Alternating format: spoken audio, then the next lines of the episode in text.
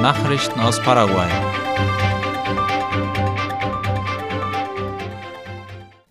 Die Molkerei Coop feiert heute ihr 38-jähriges Bestehen. Die Firma, die von den paraguayischen Mennonitenkolonien Fernheim und Neuland gemeinsam betrieben wird, kann auf eine lange Erfolgsgeschichte zurückblicken. In einem Video auf der Facebook-Seite von Coop kann man sehen, dass diese Molkerei die erste aus Paraguay gewesen ist, die ihre Produkte in den Mercosur exportiert hat. Wir danken denjenigen, die uns erlaubt haben, sie zu begleiten und Teil ihrer Familie zu sein postet die Firma in ihren sozialen Netzwerken. Auf der Internetseite kann man erkennen, dass die Molkerei mittlerweile 48 verschiedene Milchprodukte anbietet, darunter natürlich Milch, Butter, Käse und Sahne, darüber hinaus aber auch verschiedene Joghurtsorten und Desserts wie Gelatine und Pudding. Fernando Griffiths Nachfolgerin im Kultusministerium übernimmt das Amt. Die neue Kultusministerin Sulma Morales hat heute laut dem Bildungsministerium ihr Amt angetreten. Fernando Griffith war laut Ultima Hora nach dem Protestmarsch gegen den Plan zur Bildungstransformation zurückgetreten.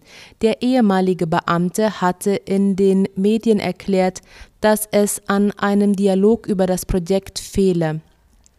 Morales ist seit 20 Jahren Beamten des Bildungsministeriums MEC.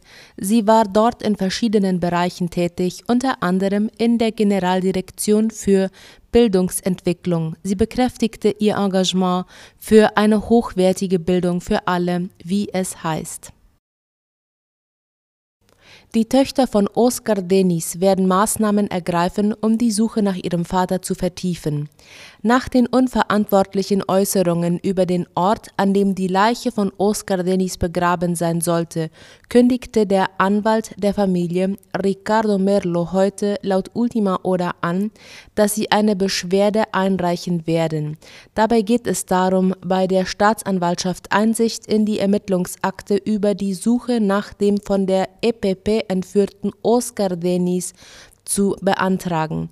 Der Anwalt meint, dass es sich um einen Antrag der Töchter von Denis handelt, um die Ermittlungen in dem Fall zu unterstützen und zu begleiten und aber auch Zugang zu mehr Informationen zu erhalten. Kurz vor den internen Wahlen verfügt das oberste Wahlgericht noch immer nicht über die Ausrüstung für die schnelle Übermittlung der Ergebnisse. Darüber schreibt ABC Color. Laut dem obersten Wahlgericht der SCJE sei eine Simulation bereits für Mitte November geplant worden, aber es gebe fast keine Lieferanten für die fehlende Ausrüstung. Der Direktor für Informations- und Kommunikationstechnologie des TSCJE, Fausto von Streber, sagte, dass durch den Brand im Hauptgebäude vieles zerstört worden sei. Falls nicht genügend Ausrüstung angeschaut werden kann, gibt es einen Plan B. Es besteht die Möglichkeit, Tablets und Mobiltelefone zu verwenden. Das würde die Verarbeitung der Daten aber verlangsamen, so von Streber. Nachrichten aus aller Welt.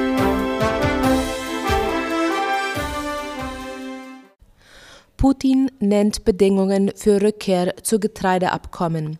Der russische Präsident nennt nach Angaben des Kremls in einem Telefonat mit dem türkischen Staatschef Recep Tayyip Erdogan Bedingungen dafür, dass er eine Erlaubnis für eine Wiederaufnahme der ukrainischen Getreidetransporte per Schiff in Erwägung zieht. Wie ihn die Frankfurter Allgemeine zitiert, sei dies erst dann möglich, wenn eine detaillierte Untersuchung der kürzlichen Drohnenangriffe auf den russischen Krim-Marinehafen Sevastopol abgeschlossen sei. Außerdem müsse die Ukraine echte Garantien abgeben, wonach sie sich an das unter Vermittlung der Türkei und der Vereinten Nationen getroffene Getreidelieferabkommen halte. Insbesondere müsse die Ukraine versichern, den für die Getreidefrachter vorgesehenen Schutzkorridor im Schwarzen Meer nicht für militärische Zwecke zu nutzen Wasserversorgung in Kiew läuft wieder. Nach erneuten russischen Raketenangriffen auf Kiew ist die Wasser- und Stromversorgung in der ukrainischen Hauptstadt wieder intakt. Das teilte der Bürgermeister von Kiew, Vitali Klitschko, laut der Tagesschau mit. Auch die Stromversorgung funktioniere wieder. Trotzdem komme es zu Ausfällen, weil das Defizit im Energiesystem nach den Angriffen beträchtlich sei. Gestern Abend hatte Klitschko mitgeteilt, dass es an 40 Prozent der Verbrauchsstellen noch kein Wasser gegeben habe und rund 250.000 Wohnungen ohne Strom seien. Anhaltendes Schweigen von Bolsonaro. Zwei Tage nach den Präsidentschaftswahlen in Brasilien hat sich der bisherige Präsident Jair Bolsonaro noch nicht zum Wahlergebnis geäußert. Wie Reporter der Nachrichtenagentur AFP berichteten, verließ Bolsonaro seinen offiziellen Wohnsitz am Montagmorgen ohne Kommentar und fuhr ins Präsidialbüro. Dort arbeitete er an einer Rede, sagte Kommunikationsminister Fabio Faria der Nachrichtenagentur Reuters. Heute im Laufe des Tages sollte er Stellung beziehen. Unterdessen kam es seit gestern in mehreren brasilianischen Bundesstaaten zu Straßenblockaden. Zahlreiche Lkw-Fahrer und Demonstranten gingen auf die Straße. José Jorge, der auf den Fußballspieler Salvador Cabañas schoss, wird zu 36 Jahren Gefängnis verurteilt. José Jorge Valderas Garza ist ein Drogenhändler des Beltrán Leiva Kartells, einer ehemaligen kriminellen Organisation aus Sinaloa. Die Anklage lautet auf organisierte Kriminalität, Kokainbesitz zu kommerziellen Zwecken und Besitz von Schusswaffen, die nur für die Armee zugelassen sind, so der Bericht der Generalstaatsanwaltschaft laut El País. Jorge Valderas wurde im April 2011 in Mexiko-Stadt festgenommen. Derzeit ist er im Bundeszentrum für soziale Wiedereingliederung in Tapachula, Chiapas, inhaftiert. Valderas geriet in den Blickpunkt der Öffentlichkeit als der erste Verdächtige, den damaligen Amerika-Fußballer Salvador Cabañas in der Nacht vom 25. Januar in den Kopf geschossen zu haben. Soweit die Nachrichten am Dienstag. Auf Wiederhören.